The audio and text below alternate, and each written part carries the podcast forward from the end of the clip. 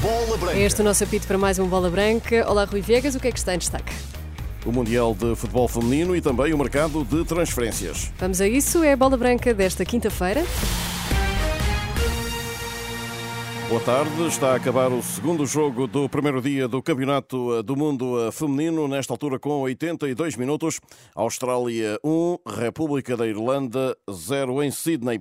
Na partida inaugural desta manhã em Auckland, outra seleção anfitriã, a Nova Zelândia, derrotou a favorita Noruega por 1-0.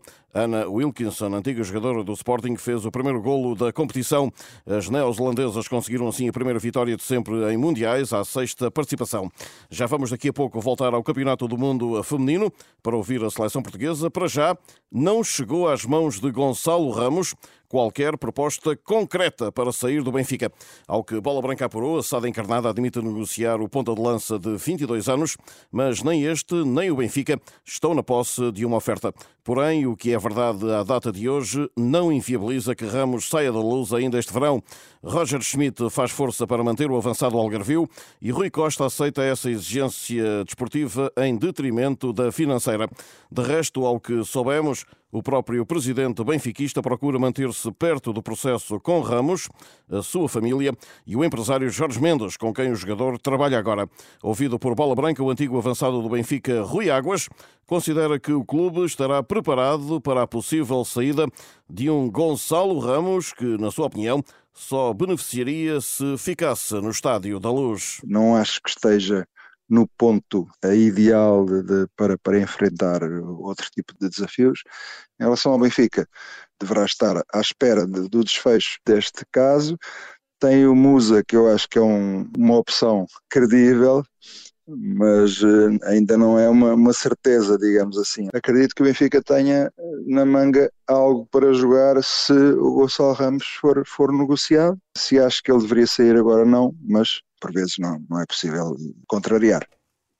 Entretanto, o Benfica terá desistido de Bento e rejeitado uma abordagem do Zenit por David Neres, cede ainda Tiago Dantas ao AZ Alkmaar. Esta noite o reencontro em campo entre Di Maria e Cristiano Ronaldo. Juntos ganharam seis troféus em Madrid. Apito inicial às oito e meia da noite para esse Benfica Al Nasser no estádio Algarve. O antigo jogador do Sporting, Fernando Nelson, como que vê este ano uma estratégia diferente no mercado, para melhor por parte do uh, conjunto de Alvalade.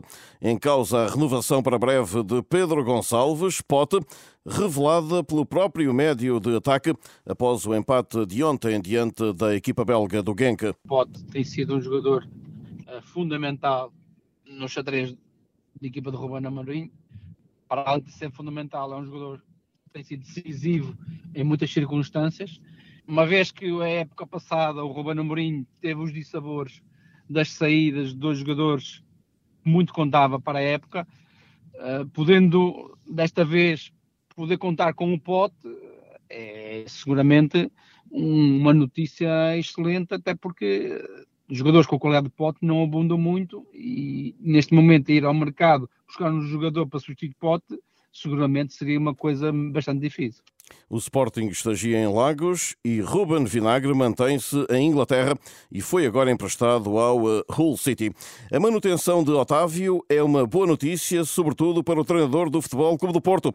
Palavras de Nelson, antigo jogador dos Dragões, depois do anúncio feito ontem pelo próprio atleta luso-brasileiro. O Otávio é peça-chave fundamental, eh, é aquele jogador que tem o ADN, por assim dizer, do Futebol Porto incorporado e que melhor expressa tudo isso dentro do campo.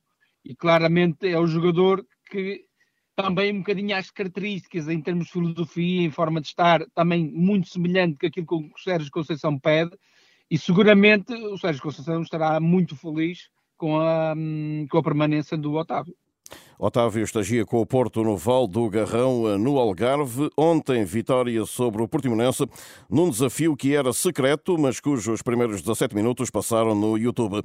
No mercado ainda, Alain Varela está convocado, mas já não jogará esta noite pelo Boca Juniors na Taça da Argentina. Segue-se a viagem para Portugal. O Porto paga 8 milhões em dois anos pelo médio.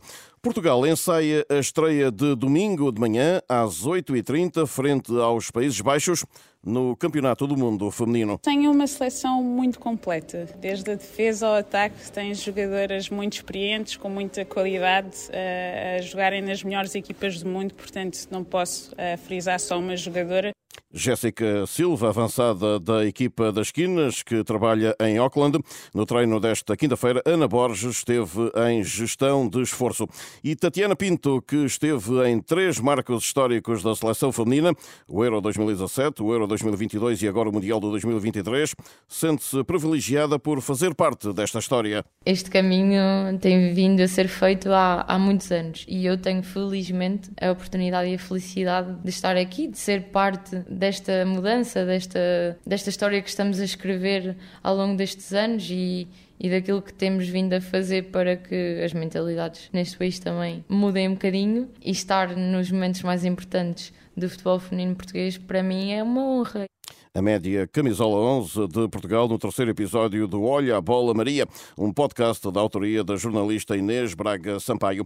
Em Inglaterra, o português Carlos Borges vai trocar o City pelo West Ham, avança o especialista Fabrício Romano, e no Brasil, Bruno Lage desvaloriza a pressão da pressão por receber de Luís Castro um Botafogo líder do Campeonato Brasileiro. Completamente à vontade sobre, sobre a pressão Sei que essa pergunta vai se prolongar desde o dia de hoje até, até ao final, mas é completamente à vontade e com sentido de, de não de missão, mas de, de, de vir ajudar a trabalhar, ajudar a equipa a ser melhor, ajudar os jogadores a serem melhores. Por isso, essa questão da pressão está completamente ultrapassada.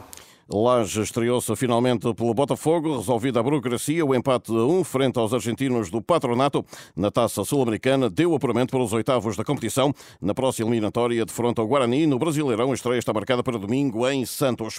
No Europeu de Hockey, Portugal tem um patim nas meias finais, depois de vencer ontem a França por 3-1.